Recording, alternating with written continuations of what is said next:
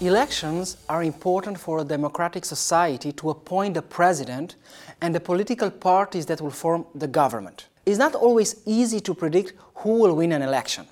Sometimes we may have close contests between political parties.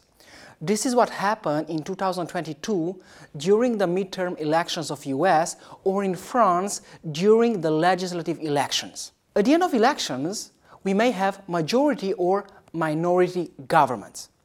A minority government can cause political instability because we may not anticipate the future public policies that can shape the economic environment. This can be a major issue, not only for firms, but also for the banking sector that must invest in different projects. In our study, we want to find out how the stability of the banking sector is affected by majority and minority governments. Our analysis is based on 84 countries from all the continents of the world.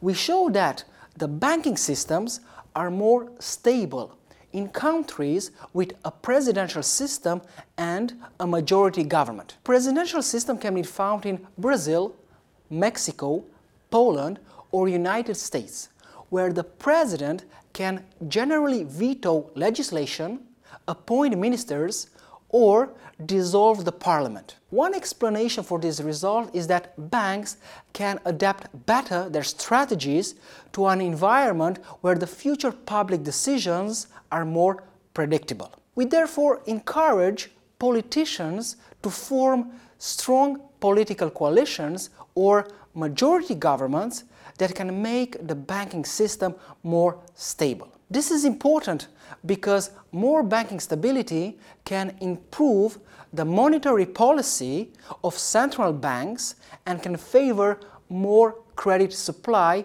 to firms and households.